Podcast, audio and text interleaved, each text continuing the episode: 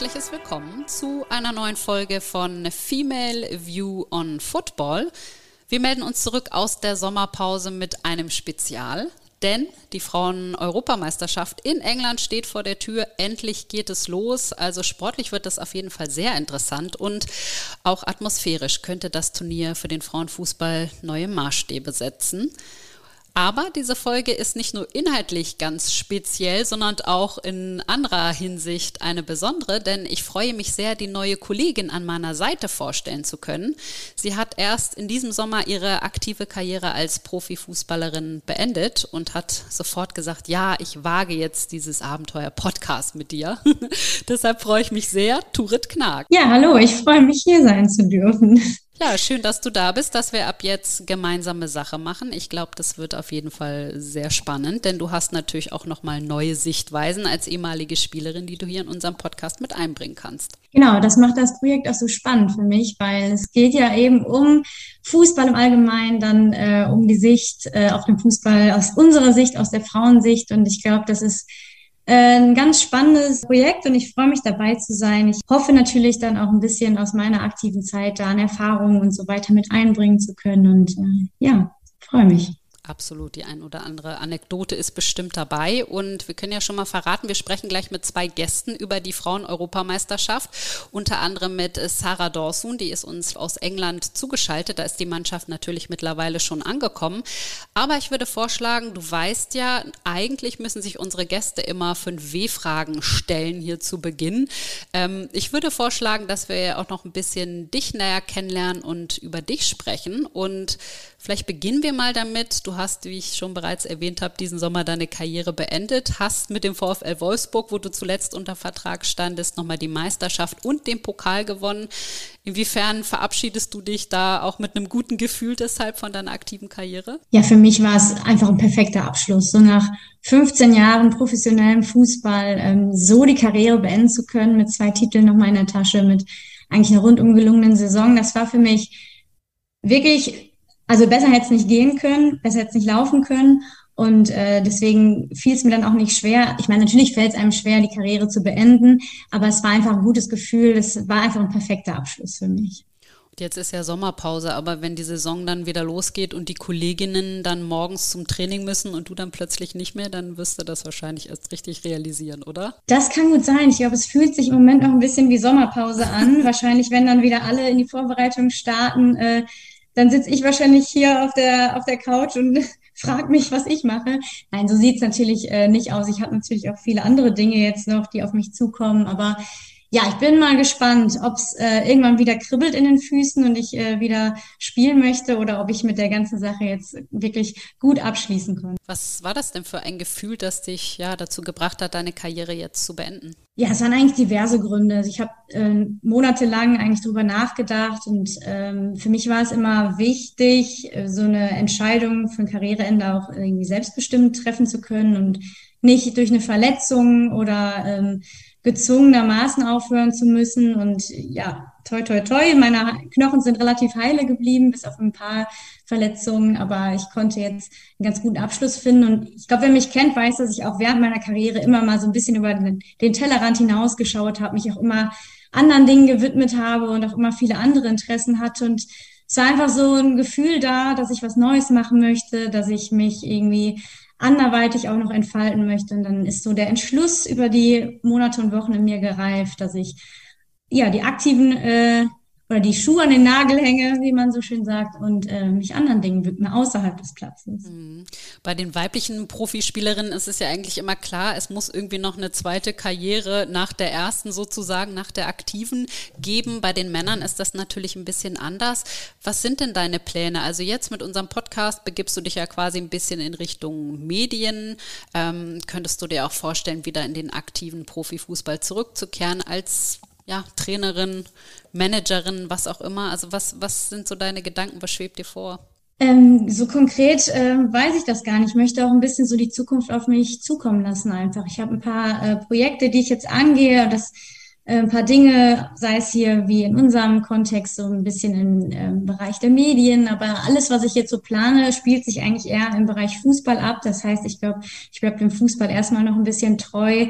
Ähm, mein anderes Standbein, die Sonderpädagogik, in, äh, in der ich auch promoviert habe, ähm, fällt wahrscheinlich jetzt erstmal ein bisschen hinten über, aber letztendlich ist da auch die Tür ja nicht zu. Da kann man ja auch immer wieder äh, zurückgehen, wenn wenn es dann doch irgendwie nochmal äh, aktuell wird. Aber im Moment, denke ich, bleibe ich eher dem Fußball noch ein bisschen verbunden. Absolut. Also Dr. Turit ist jetzt hier im Podcast am Start. Ich hoffe, ich darf trotzdem weiter Turit sagen, ja.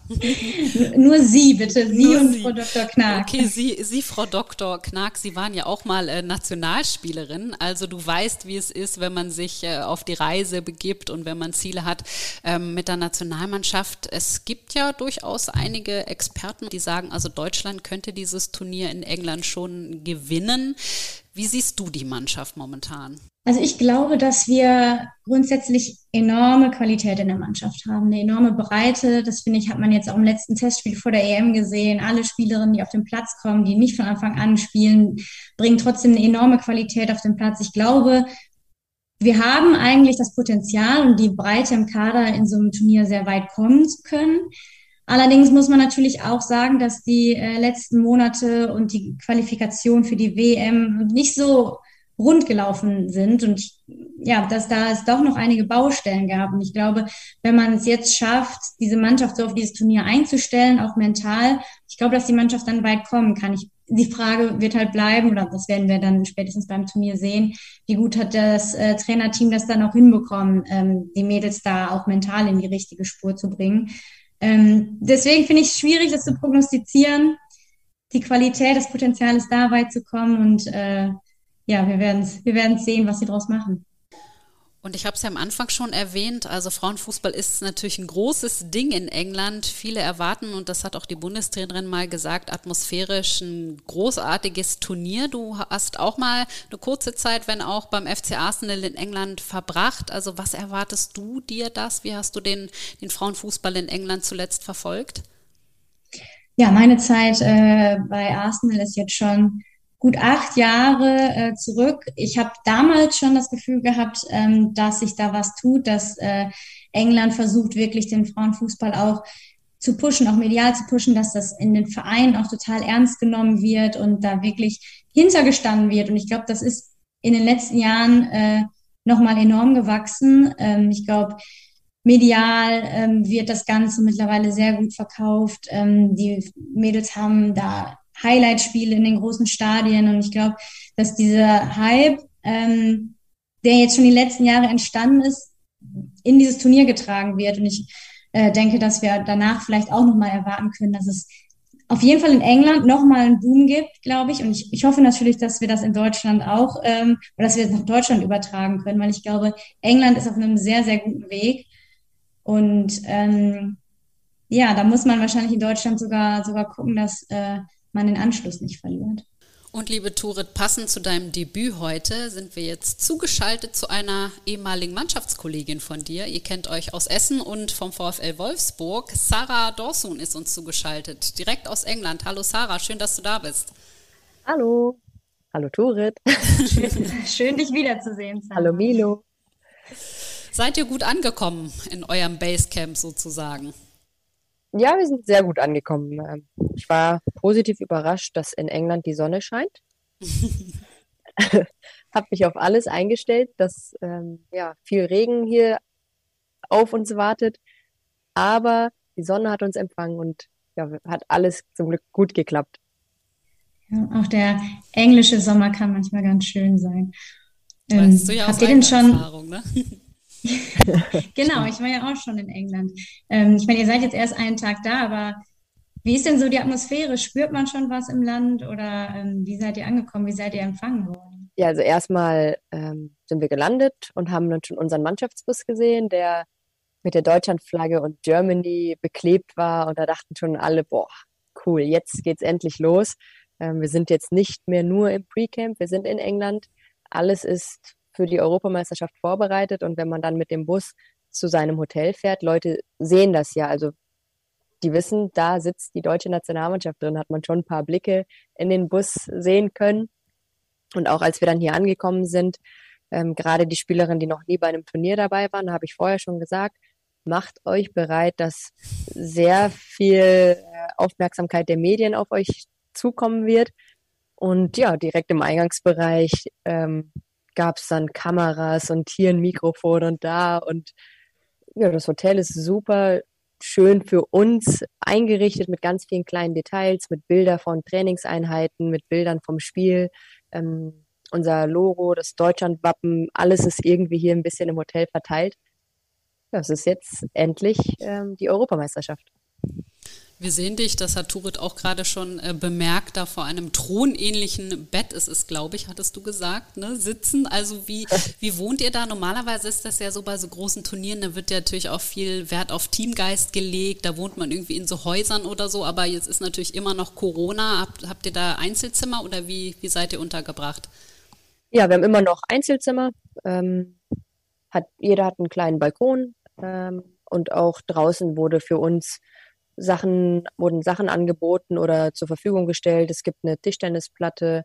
Unser Gym ist in einem Outdoor-Bereich mit so einem Zelt überdacht.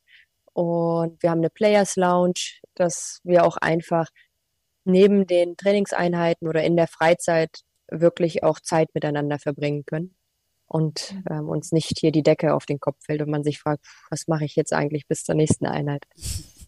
Das heißt, dass auch so ein, so ein Team Spirit vielleicht auch entstehen kann im, äh, im Hotel. Das braucht er sicherlich auch so für so ein großes Turnier. Ja, auf jeden Fall. Also ich bin wirklich fest davon überzeugt, dass das am Ende auch eine ganz große Rolle spielen kann. Ähm, dass ja die 23 Spielerinnen, ich lasse jetzt mal das Trainerteam und die ganzen Funktionäre außerhalb des Teams erstmal weg, obwohl die natürlich genauso ihren Teil dazu beitragen aber dass wir 23 Spielerinnen wirklich einen guten Team Spirit haben müssen, weil nicht jede Spielerin kann spielen, ähm, dass sich einfach jede Spielerin seiner Aufgabe irgendwie bewusst sein muss und jede auch ihren Beitrag dazu bereitstellt oder zur Verfügung stellt, um bestmöglich abzuschneiden. Und jeder hat irgendwie seine eigene Rolle und ich habe das Gefühl, dass das in der Mannschaft wirklich gut funktioniert. Wenn du sagst, jeder hat seine eigene Rolle, wie siehst du denn deine Rolle? Du bist ja schon eine erfahrene Spielerin und hast es vorhin erwähnt, es sind natürlich auch einige Jüngere dabei, die wahrscheinlich mit ganz großen Augen dann gestern im Hotel angekommen sind, die sowas noch gar nicht erlebt haben. Ich bin die Animateurin, ähm, biete dann immer am Pool äh, Einheiten an. Nein, also ja, ich habe jetzt, es ist mein drittes Turnier und ich habe ja, wie gesagt, schon ein paar Spielerinnen die noch nie dabei waren, sagen können, guck mal, das kommt auf euch zu, äh, man steht viel mehr im Fokus. Über die sozialen Medien ist man viel präsenter. Also du stehst fast die ganze Zeit unter Beobachtung, vor allem am Spieltag. Bei den Trainingseinheiten ist es so, dass, so war es in der Vergangenheit, dass ähm, die Medienteams oder Kameraleute immer die ersten Viertelstunde Zeit hatten, um uns beim Training zu begleiten. Und das hat man ja so im normalen Training gar nicht. Und hauptsächlich sage ich aber einfach, genießt die ganze Zeit, die ihr hier habt. Also Turit weiß ja, wie es ist. Ähm, dieses, diese Zeit kann einem keiner nehmen. Und das ist einfach wirklich eine richtig, richtig schöne Sache, bei einem Turnier sein Land vertreten zu dürfen. Ja, das finde ich auch ähm, nochmal so total spannend. Ich meine, das letzte große Turnier haben wir noch zusammengespielt in ja. Frankreich und Davor die Europameisterschaft hast du ja auch schon mitgespielt. Das waren ja jetzt aber beides auch Turniere, wo, wo der Ausgang auch nicht am Ende vielleicht so war, wie man sich erwartet oder vielleicht auch erhofft hat. Ich meine, da kannst du jetzt natürlich auch aus Erfahrung sprechen. Wie war eure Vorbereitung? Wie habt ihr euch vorbereitet? Was habt ihr vielleicht auch irgendwie anders gemacht als vor den letzten Turnieren, um das vielleicht aufzuarbeiten oder dieses Mal etwas anders vielleicht ähm, ins Turnier zu starten? Ja, das ist eine gute Frage. Ähm, ich denke, dass wirklich ganz, ganz viel Wert auf diesen Team Spirit gelegt wird. Ähm, das Trainerteam war vor drei Jahren auch neu und du weißt ja, wie es dann bei uns war, ähm, dass man eigentlich nicht so viel Zeit für die Freizeitgestaltung hatte. Es war schon eher so, dass der ganze Fokus nur bei diesem Turnier lag. Und jetzt ist es so, dass wir nach dem Spiel immer Zeit für die Familie haben am Matchday plus eins, dass wir freigestellt werden und nicht beim Mittagessen sein müssen, dass man Zeit mit der Familie verbringen kann, weil das ist so unfassbar wertvoll, dass man nicht 24 Stunden über Fußball nachdenkt, nicht die ganze Zeit nur im Zimmer hängt oder nur in diesen Räumlichkeiten des Hotels. Und man hat Besuch aus der Heimat. Und in der Vergangenheit war es dann schon schwieriger, auch die Leute dann sehen zu können. Und man hatte dann schon ein schlechtes Gewissen. Ja, was denken die denn? Geht mein Fokus weg? Oder dass ich eher nur die Leute in meiner Freizeit treffen möchte. Und das wurde für dieses Turnier jetzt geändert, dass wir da einfach ein Stück weit mehr Freiheiten bekommen und auch mehr Vertrauen kriegen. Kann man ja auch wahrscheinlich mal ganz gut abschalten und wenn man dann umgeben ist von Leuten, die man einfach so gut kennt, also von der eigenen Familie, hilft das ja wahrscheinlich auch, sich dann wieder auf die Leistungen zu fokussieren. Wie viele Leute aus deiner Familie hast du denn eingeladen? Wer ist denn so alles da? Die gesamte Sippe oder?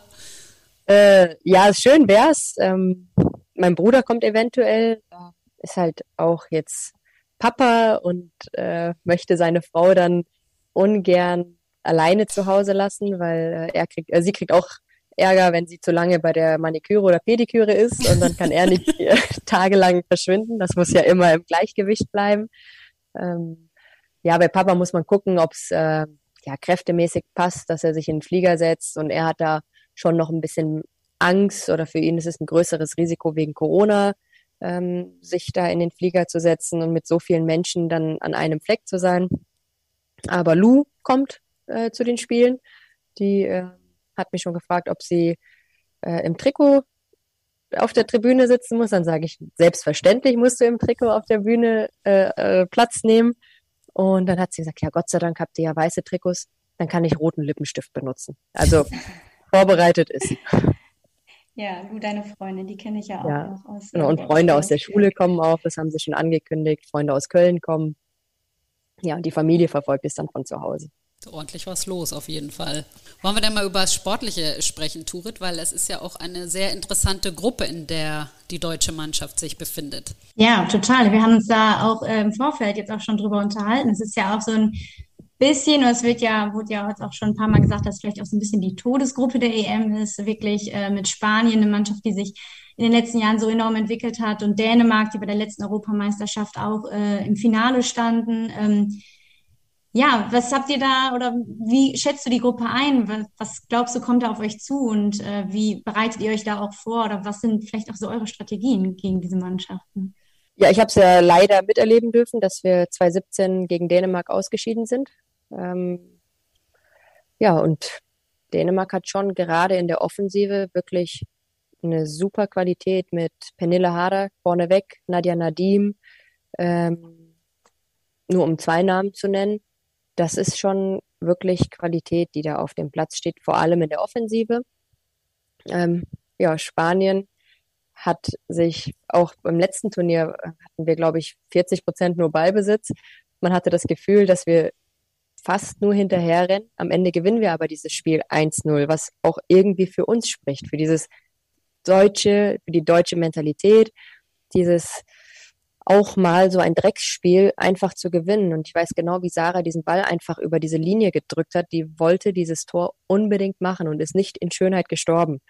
Und ähm, darauf wird es auch ein bisschen ankommen. Also gerade, dass wir vor allem körperlich total da sind, äh, physisch da sind und vor allem aber auch diese Freude und dieses Spielerische mit in die Duelle bringen, weil man muss nicht darüber sprechen, ob wir nicht eine ähnliche Qualität in der Mannschaft haben, weil die Qualität, die wir auch in, unter den ersten Helft haben, in der gesamten Breite des Teams, die ist einfach brutal. Und wenn eine Spielerin ausgewechselt wird, weiß man, dass da eigentlich eins zu eins eine andere Spielerin kommt, die das mindestens genauso gut machen kann. Also wir haben schon in der Breite in diesem Turnier wirklich eine super aufgestellte Mannschaft. Mhm, und wir haben ja vorhin auch, äh, Turit, schon mal über Spanien gesprochen. Da wird ja auch einiges mhm. getan momentan für den Frauenfußball. Also Camp Nou ausverkauft, wenn die Frauen äh, gespielt haben. Das ist ja schon auch echt richtig cool. Und du hast ja auch mal eine Saison bei Atletico verbracht. Ähm, wie siehst du denn die Entwicklung des spanischen Fußballs? Ja, genau. Also wie Sarah schon sagt, das ist einfach äh, eine Nation, die gerne Fußball spielen will, die immer den Ball haben möchten, ähm, gerade FC Barcelona und mittlerweile auch Real Madrid und so weiter. Da wird wirklich viel getan, aufgerüstet. Ähm, da kann man Fanmassen begeistern mittlerweile für den Frauenfußball und äh, da geht es einfach enorm voran und deswegen glaube ich auch, dass es wirklich ein enorm starker Gegner für euch sein wird, äh, wie auch beim letzten Turnier schon. Ich erinnere mich natürlich auch noch sehr gut an das Spiel, dass wir, ähm, ich würde doch sagen, glücklich gewonnen haben am Ende. Ähm, ja, wobei man auch sagen muss, dass Spanien in der Nationalmannschaft auch manchmal ein bisschen das Tore schießen vergisst. Äh, ähm, das ist ja vielleicht auch was ähm, mit eurer guten Defensive, wo ihr dann vielleicht auch ähm, euch gut drauf einstellen könnt.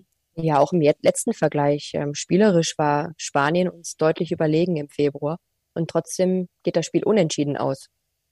Also, man kann es jetzt so oder so sehen. Klar, es ist schön, Ballbesitz zu haben, sieht attraktiv aus, aber am Ende ist Fußball, sagt man jetzt so Ergebnissport und vor allem im Turnier, da zählen nur die Ergebnisse. Und für mich ist es egal, ob ich am Ende 20 Prozent Ballbesitz habe und dieses Spiel 1-0 gewinne. Ähm, ja, das hat man ja auch im letzten Vergleich gesehen, dass ja man schon, wenn man seine Chancen nutzt, ähm, auch gegen Spanien bestehen kann. Und die Chancen werden wir bekommen, weil ich sehe unsere Offensive schon wirklich ja als sehr stark an, ähm, gerade mit dem Tempo, was wir haben und dass da die spanischen Verteidigerinnen, wenn die wirklich beschäftigt werden, weil oft ist es einfach so, dass die Spanierinnen nicht so viel zu tun haben durch den Ballbesitz, ähm, dass wir da wirklich, wenn wir es schaffen, auch in diese Ballbesitzphasen zu kommen, ähm, Spanien vor eine große Herausforderung stellen können.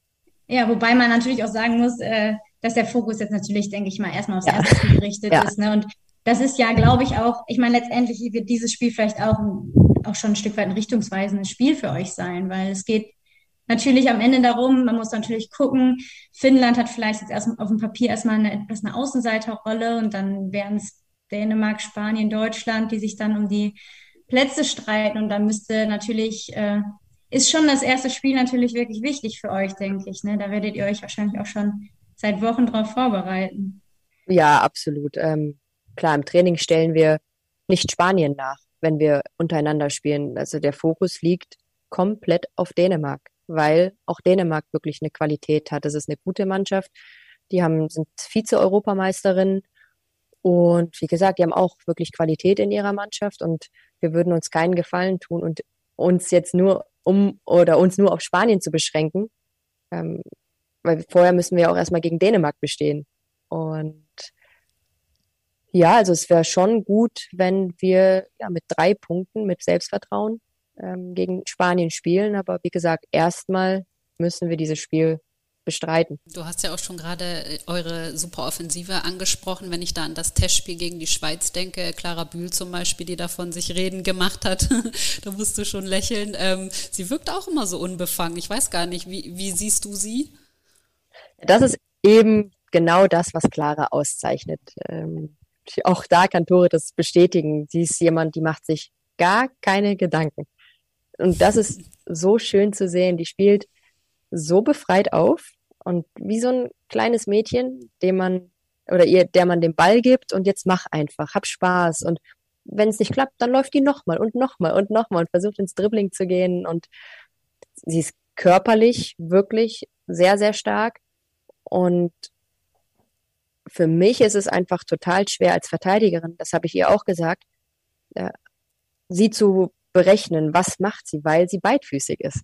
Sie ist mit links genauso stark wie mit rechts. Und normalerweise weiß man ja, ach, die hat nur einen linken Fuß, die geht eher nach außen. Oh, die hat nur einen rechten Fuß, die will nach innen und abschließen.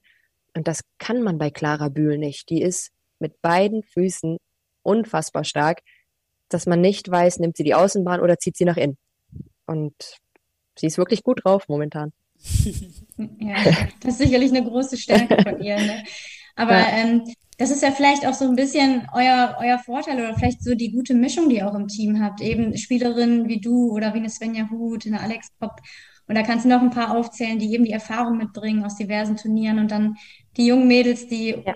ganz unbefangen spielen und äh, wie du schon sagtest, denen man einfach den Ball geben muss und die, die machen da schon was draus. Das könnte natürlich dann auch ein Schlüssel sein, dieses Turnier. Ja, also die Stimmung ist wirklich, wirklich gut und das ist alles auf so einer schönen, respektvollen Ebene. Also ich bin jetzt 30, gehört zu den Älteren des Teams. Und wenn ich mich mit einer Jule Brandt unterhalte, die ist 19, ähm, das ist absolut auf einer Ebene und total cool mit ihr zu sprechen. Also ich sehe mich jetzt nicht als jemand, ach guck mal, ich habe ja so viel mehr Erfahrung als du. Ähm, ich versuche das weiterzugeben, aber gleichzeitig versuche ich auch von ihrem Kindlichen so ein bisschen was wieder zu erhalten, weil es ist einfach so, dass je älter man wird, je mehr ja, man funktionieren muss, ähm, je mehr man alles schon erlebt hat, dass das irgendwie so ein bisschen normal wird. Und das ist eigentlich total schade. Und wenn man sich ja dann mit den jüngeren Spielerinnen unterhält, die das alles noch nicht erleben und was für ein Strahlen in den Augen die haben, wenn sie halt vom ersten Turnier sprechen, dann versuche ich als ältere Spielerin mir eben das von denen mitzunehmen. Ja, wahrscheinlich braucht man einfach so eine gute Mischung. Ne? Das ist dann auch entscheidend. Wie immer in ja. einer Mannschaft. Wie immer. ähm, wir hatten ja auch, das ist schon ein bisschen länger her, aber die Bundestrainerin war auch hier bei uns im Podcast zu Gast und die hat gesagt, sie erwartet sich von diesem Turnier in England, in dem Frauenfußball einfach natürlich auch ein großes Ding ist. Also stimmungsmäßig und atmosphärisch richtig, richtig viel. Wie ist das bei dir? Also wenn du dir jetzt vorstellst, dass ihr dann am Freitag irgendwie das erste Mal in einem Stadion da spielt, also wie, wie ist da deine Vorfreude? Vorfreude? Was erwartest du dir? Also in den Niederlanden, die Stimmung war schon grandios. Ähm, die Niederlande ist nicht das größte Land, deswegen war das alles ein bisschen kompakter. Das war schon cool. In Frankreich war es auch überragend, diese Weltmeisterschaft. Und jetzt sind wir im Fußball, in dem Fußballland. Und unser Hotel ist, ich weiß gar nicht, wo wir sind, aber ich glaube, wir sind ein bisschen außerhalb. Noch hat man von der Stimmung hier nicht so viel mitbekommen. Aber ich weiß, dass wenn wir auf dem Weg zum Spiel sind, wenn man die Zuschauer sieht, wie die in die Stadien gehen, die sind, äh, das Eröffnungsspiel ist ausverkauft, dass das schon einfach geil sein wird. Ähm, man kriegt das mit, die Leute kommen wegen uns. Ähm, ja, die Medienpräsenz ist riesig. Ich weiß, dass in Deutschland überall verfolgt wird, dass wir spielen. Und ja, das wird schon richtig, richtig cool. Und auch in Frankreich, wenn wir dann freie Tage hatten, wir hatten nicht unsere DFB-Sachen an und wurden trotzdem von den Leuten erkannt. Und hier wird es, glaube ich, noch mal größer. Ja, mit Sicherheit. Könnt ihr euch auf ein ganz äh, ja. atmosphärisch, ein ganz tolles Turnier einstellen. Das wird mit ja, Sicherheit äh, nochmal eine ganz Engländerinnen wissen, wie man Stimmung macht. Und die wissen auch, wie man Party macht, ne? Richtig, richtig. Und ja, also ich freue mich wirklich, dass wir hier sind und dass es dann äh, endlich bald mit dem Eröffnungsspiel losgeht, dass wir dann endlich ins Turnier starten können und ja, einfach alles genießen können. Dieses Turnier kann natürlich auch viel nochmal für die Sichtbarkeit von Frauenfußball oder von Frauen im Fußball tun. Und ich hoffe echt, dass es da irgendwie nochmal einen guten Effekt gibt danach. Ja, ein Stück weit ist es natürlich schon so, dass wir, ich mag das Wort nicht müssen, aber wir müssen erfolgreich sein, weil 2017 hatten wir schon Aufmerksamkeit und wir sind gegen Dänemark rausgeflogen. Gegen Frankreich, auch unter anderem mit diesem Commerzbank-Spot hatten wir so viel Aufmerksamkeit und sind gegen Schweden ausgeschieden, haben uns nicht für Olympia qualifiziert und dass man diese Euphoriewelle, die man im Vorfeld eines Turniers hat, auch einfach mitnehmen kann. Und bei den Holländerinnen ist es ja total extrem. Die haben die Heim-EM gespielt sind Europameisterinnen geworden und seitdem ist da so viel passiert. Die Fans kommen immer noch in die Stadien und es wäre natürlich schön, wenn wir dieses Turnier erfolgreich bestreiten, weil wir dann schon weiter unsere Zuschauer behalten und auch Leute begeistern können, die vielleicht sonst nicht so fußballaffin sind. Das ist ja eigentlich fast ein schönes Schlusswort, oder? Turit, hast du noch was? Nee, finde ich auch. Ich finde, äh, ja, die Vorfreude merkt man die an, steigt ja. auf jeden Fall. Und, äh, ich bin heiß wie Frittenfett, Leute. Genau, ich glaube, gleich, dass es losgeht, so klingt es auf jeden Fall. Ja, also für mich persönlich ist es eh schön, hier dabei zu sein. Ähm, deswegen bin ich sowieso völlig, ja, ja völlig frei und habe sowas von Lust, dass dieses Turnier losgeht. Und egal welche Rolle ich hier einnehme, ob ich wenig spiele, viel spiele, egal was hier passiert, ich bin dabei, ich darf Deutschland wieder bei diesem Turnier vertreten und ich gehöre zu diesem Team. Und diese, diesen Schwung, den ich habe oder dieses, was ich in mir habe, das möchte ich auch an alle anderen Mitspielerinnen geben. Also dieses, ach komm, geil, hier nochmal, da nochmal. Und ja, gesagt, ich bin die Animateurin auch, wenn es sein muss. Also dann geht es jetzt gleich raus mit der, mit der Poolnudel an den Pool und die Animateurin startet das Nachmittagsprogramm. Ja. Genau.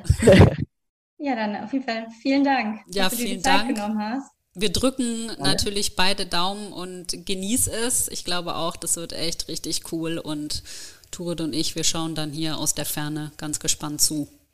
Und drücken die Ja. Daumen, genau. Ja, das ist gut. Ich werde mich jetzt in meinen Thron hier legen und wie Dornröschen schlafen. Dann good night. Alles klar. Dankeschön. Dankeschön.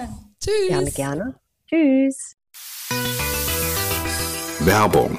Unser heutiger Werbepartner ist Hisense. Genau wie wir in unserem Podcast setzt sich auch Hisense für mehr Sichtbarkeit im Frauenfußball ein. Und apropos Sichtbarkeit, warum nicht direkt die UEFA Women's Euro 2022 auf dem perfekten TV-Gerät verfolgen? Und zwar auf dem Hisense U7 HQ Modell mit innovativer ULED-Technologie. Erhältlich übrigens in 55 oder 65 Zoll Bildschirmgröße. Und es ist passenderweise das offizielle TV-Gerät zur Europameisterschaft.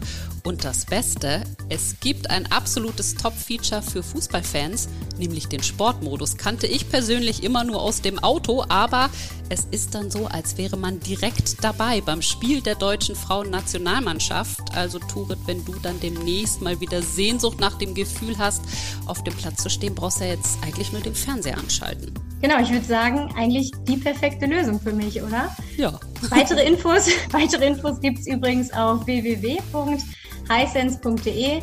Da gibt es jede Menge Infos zu den neuesten Modellen, modernsten Bildtechnologien und den spannendsten Features. Und auch in euren Social-Media-Kanälen könnt ihr gemeinsam mit Hisense die Leistung der Fußballerin feiern. Genau, und zwar unter dem Hashtag Remember the Name. So schaffen wir gemeinsam mit Hisense mehr Aufmerksamkeit für die Leistungen der weiblichen Fußballstars. Werbung. In unserer EM-Special-Folge haben wir uns heute auch noch einen zweiten Gast eingeladen, und zwar Gunnar Meggers vom Kicker. Als Reporter begleitest du äh, die Frauennationalmannschaft bei der EM und wir beide kennen uns ja auch schon, sonst immer andersrum, würde ich sagen. Ist für uns eine ganz neue Situation. Sonst hast du mir die Fragen gestellt. Heute stellen wir dir die Fragen und äh, ja, wir freuen uns, dass du da bist. Und wir hoffen, dass du uns ein bisschen Einblicke geben kannst von England, von der anstehenden Europameisterschaft. Ja, das hoffe ich auch, dass das klappt. Ja, hast du gehört, Vielen Gunnar, Dank. ne? Heute ist Payback Day. Ich hoffe, du warst immer ganz freundlich zu Turit. Ja, ich habe kein schlechtes Gewissen. Doch, doch, wir haben uns immer gut verstanden. Ja, Sehr gut, dann äh, sind das ja die besten Voraussetzungen, würde ich mal sagen, für unser Gespräch. Also ähm, du bist ja jetzt mittlerweile auch in England angekommen. Wie sind denn so deine ersten Eindrücke? Warst, glaube ich, schon auch beim Training von den ganzen Installationen von allem vor Ort? genau. Ich war eben beim, beim Training. Das ist hier ähm, beim Grasshoppers Rugby Club, hier zehn Minuten entfernt vom, vom Mannschaftsquartier. Und ähm, ja, die Stimmung ist super. Also die, die sind, freuen sich alle darauf, dass es losgeht. Und ähm, ich habe eben auch nochmal mit dem Judith Schatzi Alexu gesprochen, der auch beim Training war. Der sagt auch jetzt, jetzt freuen wir uns, jetzt geht's los und, und alle sind so wirklich voller angespannter Vorfreude und die Stimmung ist, ist klasse. Hast du denn auch so das Gefühl, ich meine, ähm, man hört ja immer, dass die EM jetzt auch irgendwie eines der größten Turniere ähm, wird, die bisher auch irgendwie in Europa stattgefunden haben. Merkst du es auch in der medialen Berichterstattung so? Sind viele Reporter vor Ort, viel ähm, Kameras? Wie werden die Mädels schon äh, umzingelt? Es ist eigentlich nicht mehr als vorher. Also es ist jetzt kein größerer Medien, kein größeres Medienaufgebot aus Deutschland angekommen, als es vorher auch war. Das hat sich eigentlich nicht geändert. Ähm, das ist, das ist gleich geblieben. Wir haben ja schon äh, auch vorher mal darüber gesprochen, dass das atmosphärisch aber auf jeden Fall nochmal neue Maßstäbe setzen könnte. Und wir können das auch nochmal mit ein paar Zahlen unterfüttern, denn Nadine Kessler, die ja jetzt Abteilungsleiterin ist bei der UEFA, hat gesagt, bisher wurden 500.000 Tickets verkauft und das Turnier hat noch nicht begonnen. Und die alte Bestmarke liegt bei 240.000 von der Europameisterschaft 2017 in den Niederlanden. Also spürst du denn irgendwie da diese Vorfreude der Engländer auf das Turnier oder hast du auch schon Fans aus anderen Nationen gesehen? Also Fans habe ich noch gar keine gesehen hier. Ähm, Äh, aber es hängen überall Plakate, es, ist, es hängen überall Flaggen und das, das ist schon klar zu sehen.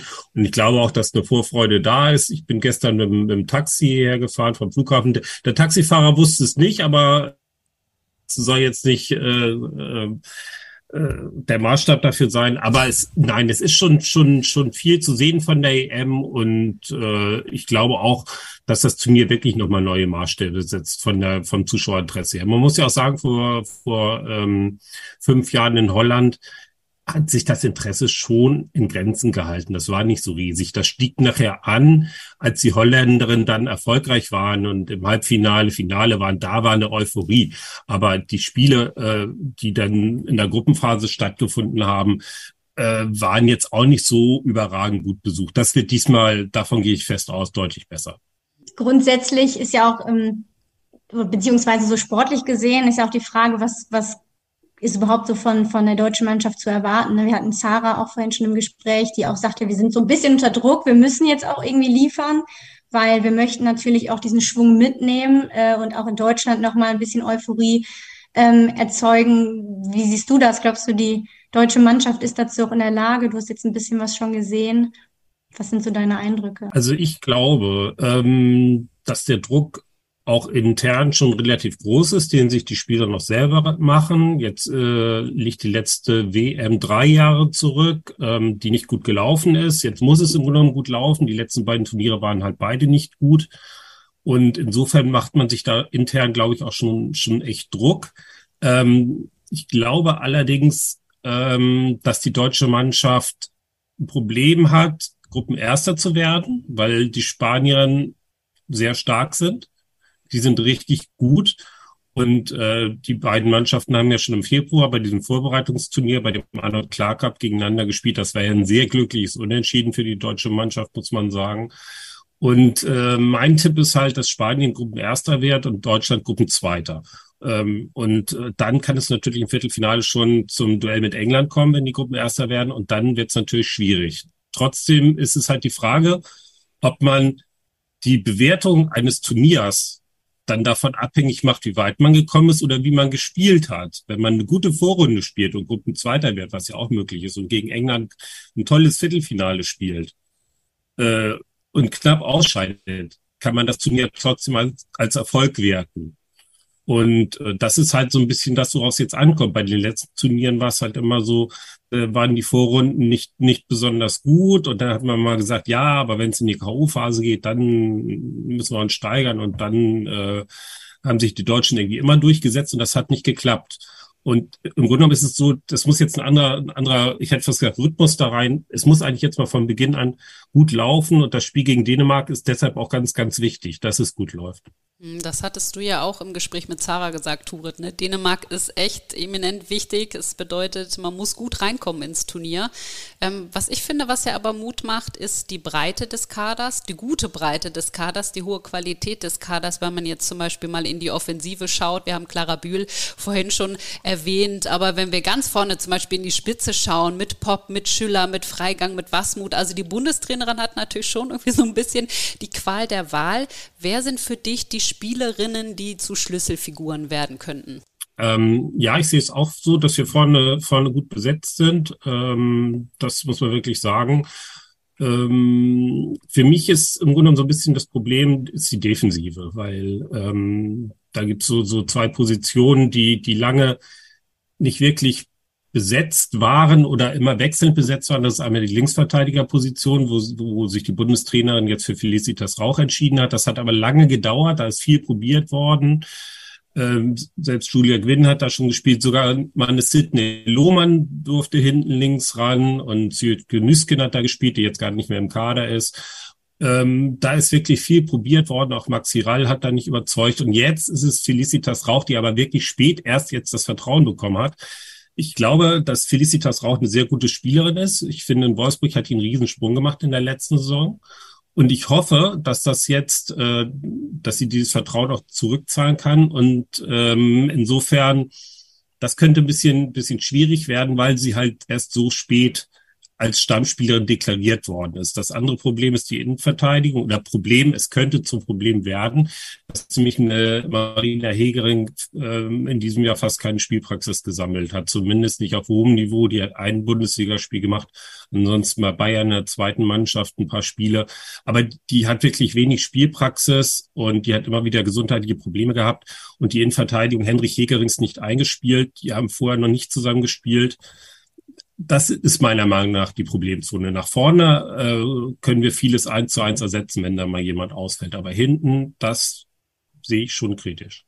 Ich denke auch, eine Felicitas Rauch hat sich das nach, nach der Saison, die, die sie gespielt hat, auf jeden Fall mehr als verdient. Aber klar, es ist natürlich die Frage auch, ne, wie, wie sehr oder wie belastend ist auch so ein, so ein Turnier für eine Spielerin wie eine Marina Hegering, die sicherlich ne, im mhm. fitten Zustand ähm, ja, natürlich unangefochtener spielen muss. Aber es ist ja. die Frage, ne, wenn man alle drei, vier Tage ein Spiel hat, auch, auch wie schwierig ist das oder wie steckt der Körper das vielleicht auch weg?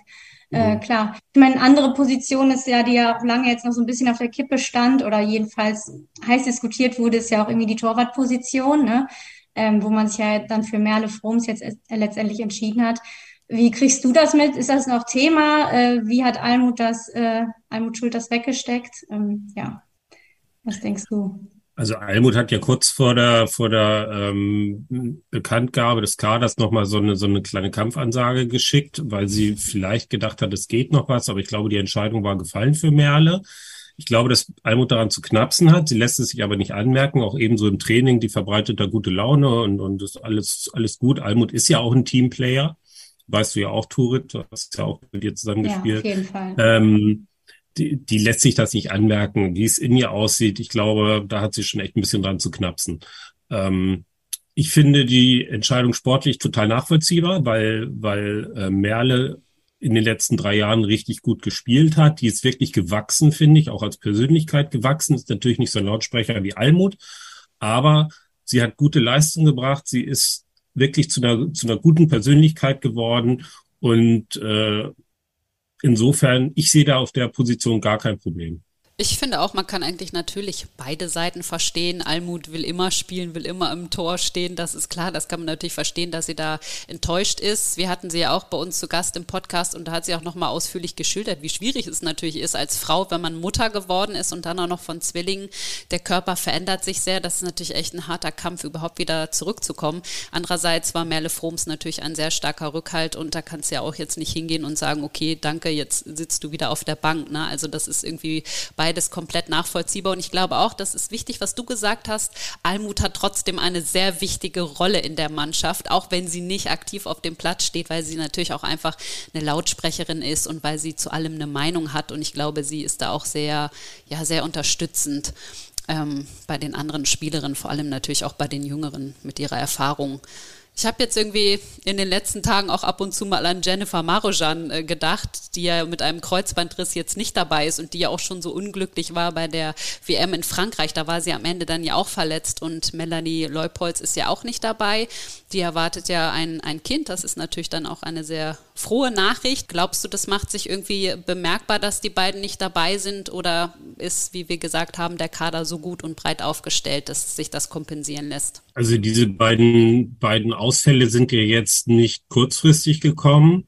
Und ähm, insofern sehe ich das jetzt nicht als so problematisch an. Wenn man ehrlich ist, Melanie Leupolz hatte jetzt auch nicht mehr unbedingt einen Stammplatz.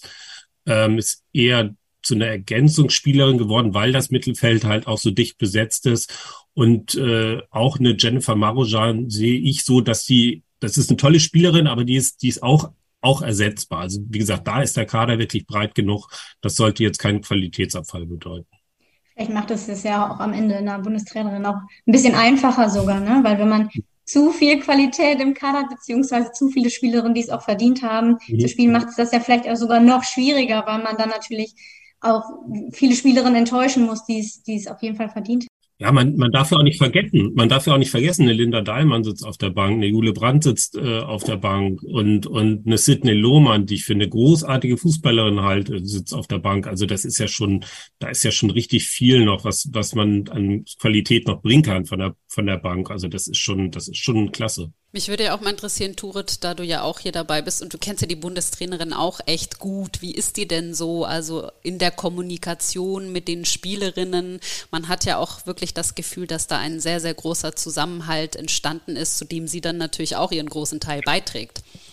Ja, klar. Also ich glaube, das war jetzt auch eine, eine Sache, die auch der Trainerstab nach, gerade nach der WM vielleicht auch 2019 so ein bisschen gelernt hat, wo wir uns auch als ganzes Team damals reflektiert haben, weil vielleicht, ich meine, man hatte davor noch nicht lange zusammengearbeitet, ein halbes Jahr Vorbereitungszeit und da waren dann einfach die Rollen innerhalb des Teams äh, irgendwie noch nicht ganz klar. Und ich glaube, das ist dann eben was ganz Wichtiges, was sie dann, denke ich, vor diesem Turnier jetzt auch wirklich gemacht hat, jeder Spielerin auch schon im Vorfeld eigentlich so das Gefühl dafür zu geben, was ist meine Rolle bei dem Turnier.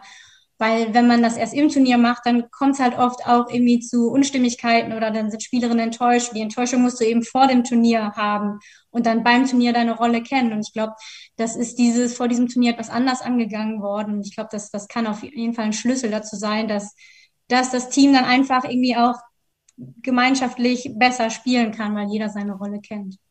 Wie erlebst du sie denn, Gunnar, wenn man Interviews mit der Bundestrainerin macht? Die hat ja auch immer wirklich ein nettes Wort, auch mal einen flapsigen Spruch für alle über. Also die ist gefühlt eigentlich fast immer gut gelaunt. Ja, sie ist gut gelaunt und ich glaube, sie freut sich auch, dass es jetzt losgeht, weil jetzt steht ja jetzt äh, steht ihre Arbeit ja sozusagen dann auch auf der Bewährungsprobe. Und äh, jetzt muss sie zeigen, was die letzten drei Jahre gebracht haben. Nach der WM in Frankreich, äh, sie, sie vermittelt einen lockeren Eindruck. Äh, sie freut sich, glaube ich, darauf, dass es endlich losgeht. Und ähm, ja, alles andere muss man dann gucken, wie der Erfolg ist. Aber sie, sie wirkt schon locker, das stimmt. Das ist gut, wir freuen uns auch. Es kann äh, so langsam losgehen, oder? Ja, wir sind auch schon voller Vorfreude und ich bin wirklich auch gespannt. Und äh, Gunnar, du hast natürlich auch eine gute Draufsicht auf den Frauenfußball insgesamt. Auf wen müssen wir denn noch achten? Klar, die Engländerin, die Spanierin haben wir jetzt schon erwähnt. Wer sind noch so die anderen starken Teams, die bei dieser Europameisterschaft teilnehmen?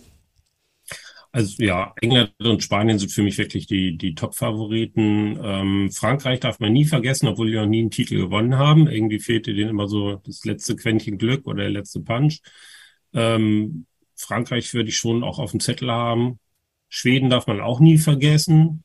Mhm. Die Holländerinnen, glaube ich, sind nicht mehr so stark. Die sind da für mich so ein bisschen rausgefallen aus dem Favoritenkreis. Aber das sind so die, die vier, fünf Deutschland zählt dann natürlich zum erweiterten Favoritenkreis auch dazu, ist für mich aber nicht Top-Favorit. Würden wir, glaube ich, so unterschreiben wahrscheinlich. Ne? Ich glaube, das ist ein, ähm, ja, ein Turnier, wo es so viele Favoriten wie selten gab. Das macht das ganz vielleicht auch spannend und auch sehr interessant äh, zum Zuschauen. Das finde ich auch. Das wird, glaube ich, das wird, glaube ich, echt richtig spannend. Und wenn man sich die Gruppen anguckt, da ist ja keine Gruppe bei, wo man sagen kann, oh ja, die ist jetzt leichter als eine andere. Da sind überall in allen Gruppen sind mindestens zwei Top-Teams. Wenn man mal die Entwicklung jetzt des Frauenfußballs, du begleitest das ja auch schon sehr lange äh, mal generell betrachtet, wenn wir über das Thema Equal Pay zum Beispiel sprechen bei Team USA, die sind da jetzt vorangeschritten und die Norweger und Spanier haben zum Beispiel nachgezogen. Es gibt den gleichen Lohn sowohl für die weiblichen Spielerinnen als auch für die männlichen. Bei Deutschland, also beim DFB, hat man das zwar angehoben, aber nicht angeglichen. Und Oliver Bierhoff wurde dann ja zitiert, dass er gesagt hat, die Frauen wollen das auch gar nicht. Steht man sich da bei so einer Entwicklung vielleicht auch ein bisschen selbst im Weg? Also äh, ob die ob die Spielerinnen das wollen oder nicht wollen, ich meine, klar, wer würde es ablehnen, wenn er mehr Geld kriegt? Lehnt ja kein, lehnt ja keiner ab. Also insofern äh, finde ich die Aussage ein bisschen bisschen gewagt. Aber ich glaube einfach, äh, dass der Turnier da jetzt nicht noch ein Fass aufmachen wollte. Die Spielerinnen haben ja Rekordprämien ausgehandelt. Ähm, und äh, warum sollte man da jetzt noch ein Fass aufmachen? Das haben ja auch alle betont. Auch Sarah Debritz hat das neulich nochmal betont, dass es alles, alles so in Ordnung ist von den Prämien her. Mhm. Ähm, ob man dann zum Equal Pay noch kommt in, in der nächsten Zeit, bleibt abzuwarten. Ich meine, nächstes Jahr ist ja schon, schon die Weltmeisterschaft. Das sind ja nur zwölf Monate dazwischen. Äh, vielleicht wird es dann auch nochmal angehoben oder Equal Pay kommt auch in Deutschland. Aber ich glaube einfach, dass das Thema jetzt nicht gepasst hätte.